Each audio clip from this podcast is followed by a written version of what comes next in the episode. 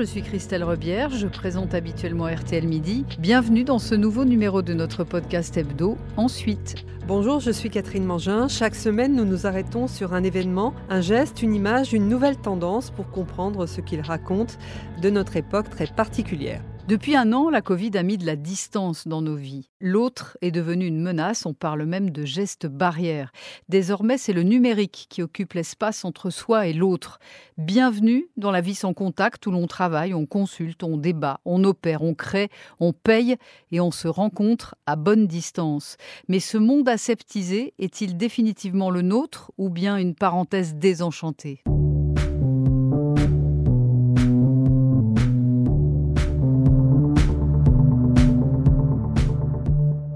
Trois Européens sur quatre associent au moins un terme négatif à la vie sans contact, avec en tête la solitude puis la tristesse. 53%, un terme positif, avec en tête le côté pratique et facile.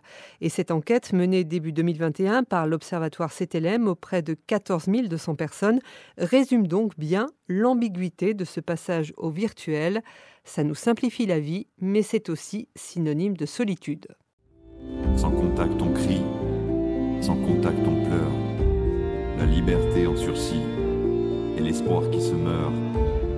Advienne que pourra dans ce monde virtuel dont certains rêvaient tant.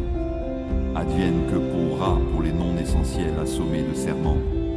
Où sont passés les hurrahs de ces lieux accueillants Où sont passés les hurrahs comme tous les bons moments Qu'en sera-t-il demain? Il faudra bien plus qu'un vaccin tisser les liens, des plus jeunes aux anciens, sans contact ni regard, sans contact on trace, droit dans le brouillard, jusqu'où mène l'impasse. Jusqu'où mène l'impasse. Jusqu'où mène l'impasse, slame le rappeur sibyllin. Flavien Nevy, vous avez réalisé cette enquête pour l'Observatoire CTLM qui étudie nos modes de consommation.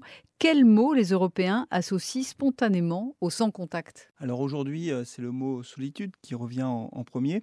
Euh, mais il faut rappeler qu'on est dans un moment de cette crise sanitaire où les Européens sont fatigués parce que ça fait maintenant un an que nos vies ont été euh, complètement bouleversées, notre façon de vivre, qu'on a tout mis à distance, qu'on a mis euh, nos familles à distance, nos amis à distance, notre travail à distance, et qu'il hum, y a beaucoup de fatigue, et donc solitude, tristesse, difficile aussi, c'est difficile, et le sans contact a aussi des côtés positifs, mais on voit bien que ces côtés positifs arrivent loin derrière ces, euh, ces côtés qui sont jugés négatifs. Pour résumer tout ça, cette vie sans contact aujourd'hui, elle est vécue difficilement. Les Européens ont plutôt envie de retrouver un petit peu leur vie d'avant. Mais alors, pourquoi est-ce que le côté pratique qui existe euh, quand même de, façon euh, très importante, hein, euh, aujourd'hui on peut payer sans contact, vous l'avez dit, on peut travailler à distance, c'est aussi une facilité, pourquoi est-ce que ça n'apparaît pas comme quelque chose de positif? Alors d'abord parce que le sans contact existait avant la crise. C'est-à-dire qu'il y avait déjà des modes de, consommation qui existaient avant la crise sanitaire. Le paiement sans contact ou le télépéage, par exemple, le télépéage, c'était au milieu des années 80. Donc c'est déjà quelque chose d'ancien. Et c'est vrai que cette crise sanitaire, par certains côtés, elle a joué un, rôle d'accélérateur de tendance qui existait avant. Ça, c'était le côté pratique. Le e-commerce existait avant la crise sanitaire, ça s'accélère. C'est vrai que cette crise sanitaire, la Covid-19, nous a obligés à faire des choses qu'on ne faisait pas avant. Et ça, ça a été euh, des choses qui ont été euh, parfois brutales. Du jour au lendemain, le confinement total. Du jour au lendemain, obligés de travailler à distance. Il y a vraiment beaucoup, beaucoup d'Européens, la très grande majorité des Européens, qui n'avaient jamais télétravaillé de leur vie. Alors au début, il y a un peu un rapport d'étonnement, de découverte, de curiosité. C'est une nouvelle expérience en quelque sorte. Mais passer l'étonnement, passer la surprise, la découverte, ben, place euh, à ce qui manque. Et ce qui manque aujourd'hui, très clairement, c'est le contact humain. Et ça, c'est un sentiment partagé par la totalité des Européens que vous avez interrogés Alors oui, mais, oui, mais, c'est-à-dire qu'on voit bien qu'il euh, y a une Europe à plusieurs vitesses, il y a une espèce de fracture européenne, il y a des pays dans lesquels cette vie sans contact est vécue plus difficilement que dans d'autres pays. On voit clairement qu'il y a une Europe du Sud qui vit le sans contact plus difficilement que l'Europe du Nord. Euh, on le voit au Portugal, en Espagne, en Italie, et on peut mettre la France dans ces pays-là, un pays plutôt latin cette distanciation sociale et physique est plus difficilement vécue au quotidien que dans des pays comme l'Allemagne, par exemple, la Suède ou même le Royaume-Uni. Je crois que c'est lié aussi à nos cultures. Cette Europe qui s'est construite au fil du temps préserve quand même, ou en tout cas, il y a encore des cultures qui sont très différentes. Quand un enfant vient au monde, il a besoin de sentir ses parents. Le pot à pot avec sa mère ou avec son père lui est indispensable pour le rassurer. Les caresses permettent de construire un sentiment de sécurité et le toucher crée un attachement physique aux parents. Plus tard, effleurer une épaule, serrer quelqu'un dans ses bras sera une autre forme de langage qui viendra appuyer ou démentir nos paroles. Le toucher, quelque part, prend le relais des mots et ajoute un surcroît d'émotion. Oui, et aujourd'hui, on ne se touche plus, on ne se serre plus la main, on ne s'embrasse plus. Pourtant, nous sommes des animaux sociaux, mais 80% de notre communication est non verbale. C'est ce qui peut expliquer le sentiment de tristesse qui ressort de, de votre enquête, le fait que justement on ne peut plus avoir tous ces contacts? Oui, je pense. C'est vraiment l'élément principal, c'est-à-dire que nos interactions sociales humaines ont été euh, mises quasiment à l'arrêt. Alors, ce qui est intéressant dans l'étude, c'est que, évidemment, les réseaux sociaux ont d'une certaine façon essayé de compenser cela, ou en tout cas, on a essayé de compenser cette absence de contact physique par les réseaux sociaux. Et ce que nous disent euh, les Européens qu'on a interrogés, c'est que les réseaux sociaux, c'est bien, mais ils ne peuvent pas tout. Ils ne peuvent pas remplacer ce contact physique qui, à un moment donné, est jugé comme étant indispensable.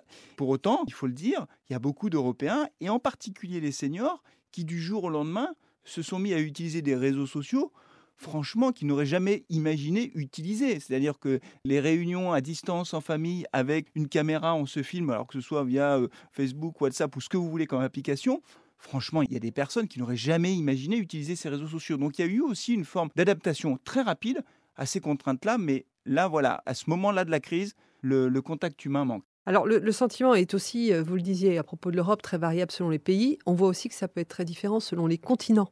Euh, la bonne distance entre deux individus n'est pas la même à Paris qu'à Pékin, à Tokyo. C'est ce qu'on appelle la proxémie. En fonction des cultures, les règles de distance ne sont pas les mêmes entre deux personnes. C'est donc aussi culturel, sans forcément un rapport au numérique. Oui, c'est vrai. Une des questions, en tout cas, qu'on peut se poser aujourd'hui, c'est de savoir ce qu'il en restera de, cette façon de vivre qui n'est plus la même. Est-ce qu'on se resserrera la main demain? Je n'en suis pas sûr, je ne sais pas. Est-ce qu'on se refera des bises? Je ne sais pas non plus. On a le sentiment quand même que, effectivement, les pays asiatiques qui portaient déjà pour beaucoup le masque, même sans avoir une pandémie mondiale, étaient déjà, je vais dire, mieux préparés à affronter cette crise, ou en tout cas leur façon de vivre s'était déjà un petit peu adaptée à ces choses-là. Qu'en restera-t-il pour nous? Est-ce qu'on reviendra complètement comme avant?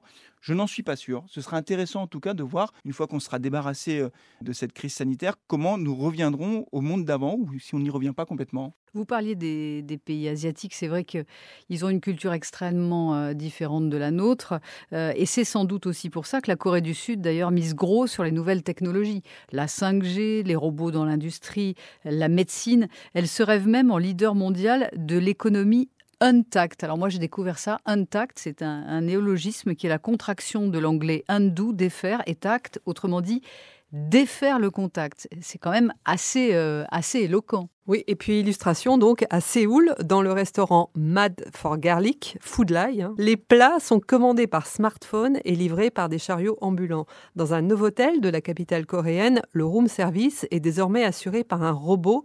Le client peut ne croiser absolument personne.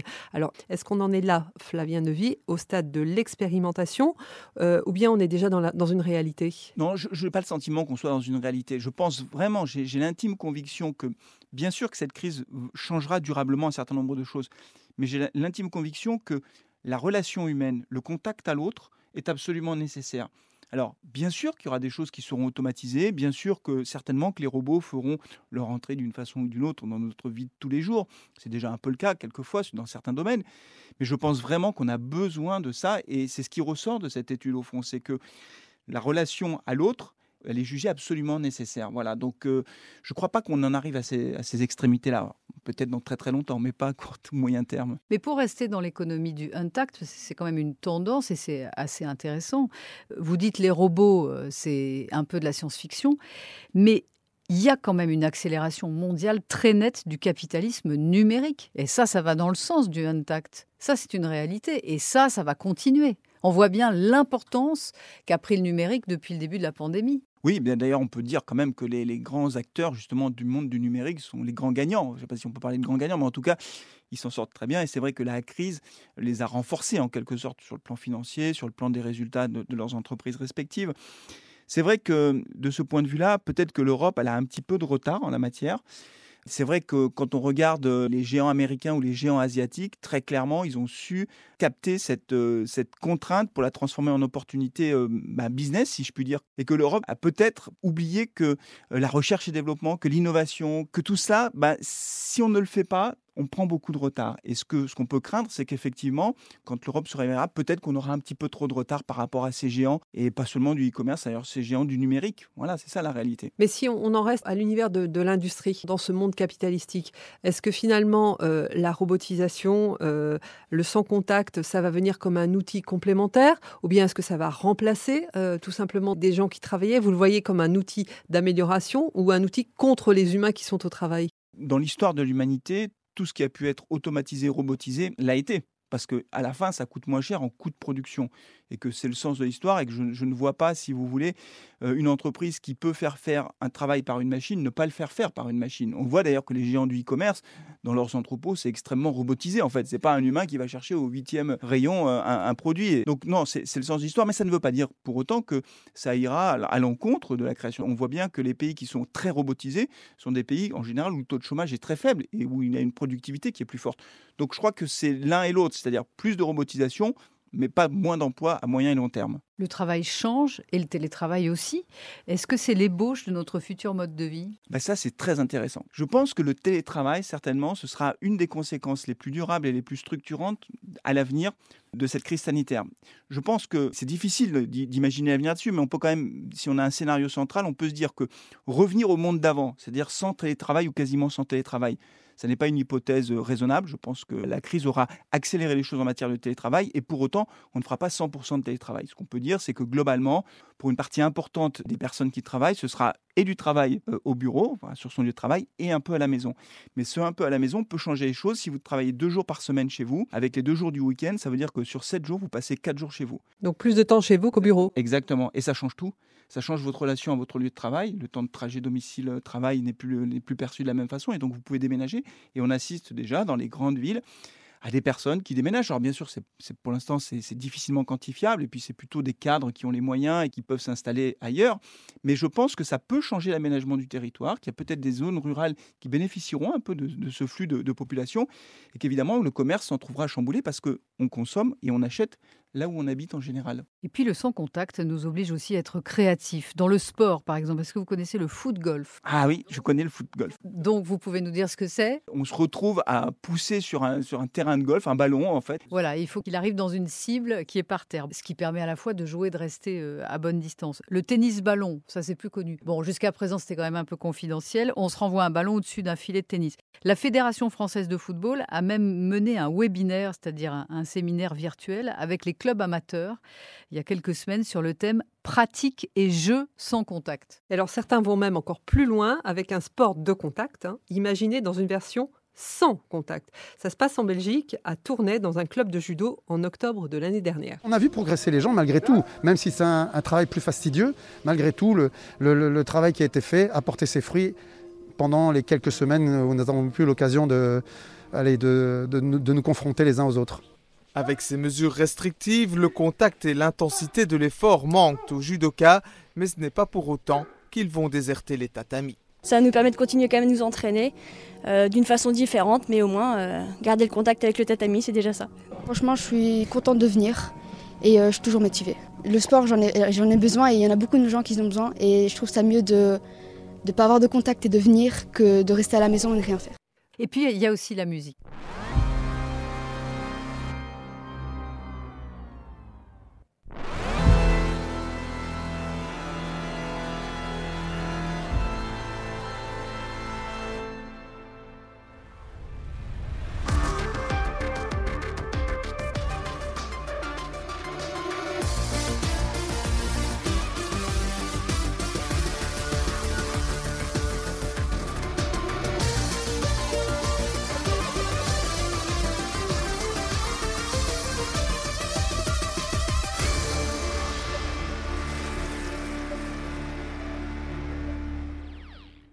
C'était le 31 décembre dernier, un gigantesque concert sans protocole sanitaire.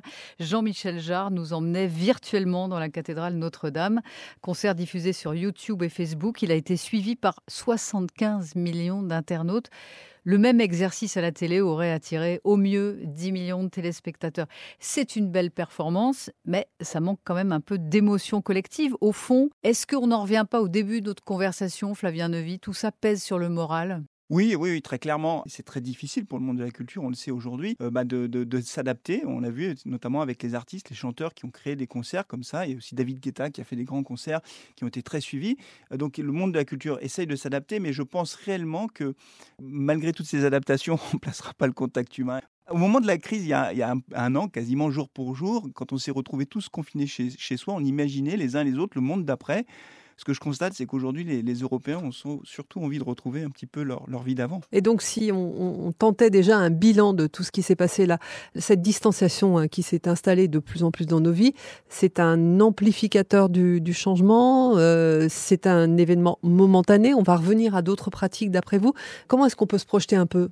Je pense qu'il y aura les deux, c'est-à-dire que cette crise, comme toutes les crises, hein, quand on regarde de, l'histoire sur ces 100 dernières années, chaque crise a été l'occasion d'accélérer des tendances que l'on voyait monter en puissance. Donc accélérateur de tendance, le e-commerce, le paiement sans contact, le, télétravail qui existait de façon très marginale.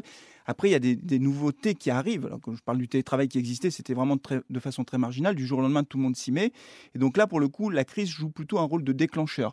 Et sur cette partie, sur ces choses-là qui ont, qui, qui ont été déclenchées par la crise sanitaire, je pense qu'effectivement, il y aura bien un avant et un après-crise. Il en restera quelque chose et le monde d'après, quand même, malgré tout, ne sera pas tout à fait le même que le monde d'avant.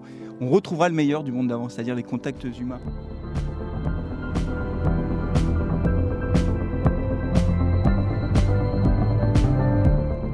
Ne faut pas se leurrer, le développement du sans-contact avait commencé avant la crise de la Covid avec le développement des réseaux sociaux. La tendance à l'éloignement existait donc déjà et nous avions tous multiplié les relations virtuelles. Mais aujourd'hui, la crise amplifie le phénomène et paradoxalement, nous sommes à la fois plus éloignés les uns des autres et plus dépendants de la technologie. Vivement une piqûre physique, celle du vaccin pour nous rapprocher, pour retrouver notre version très européenne de la proxémie, très proches les uns des autres et très heureux comme cela. Et vous pouvez retrouver cet épisode sur l'application RTL et sur toutes vos plateformes préférées.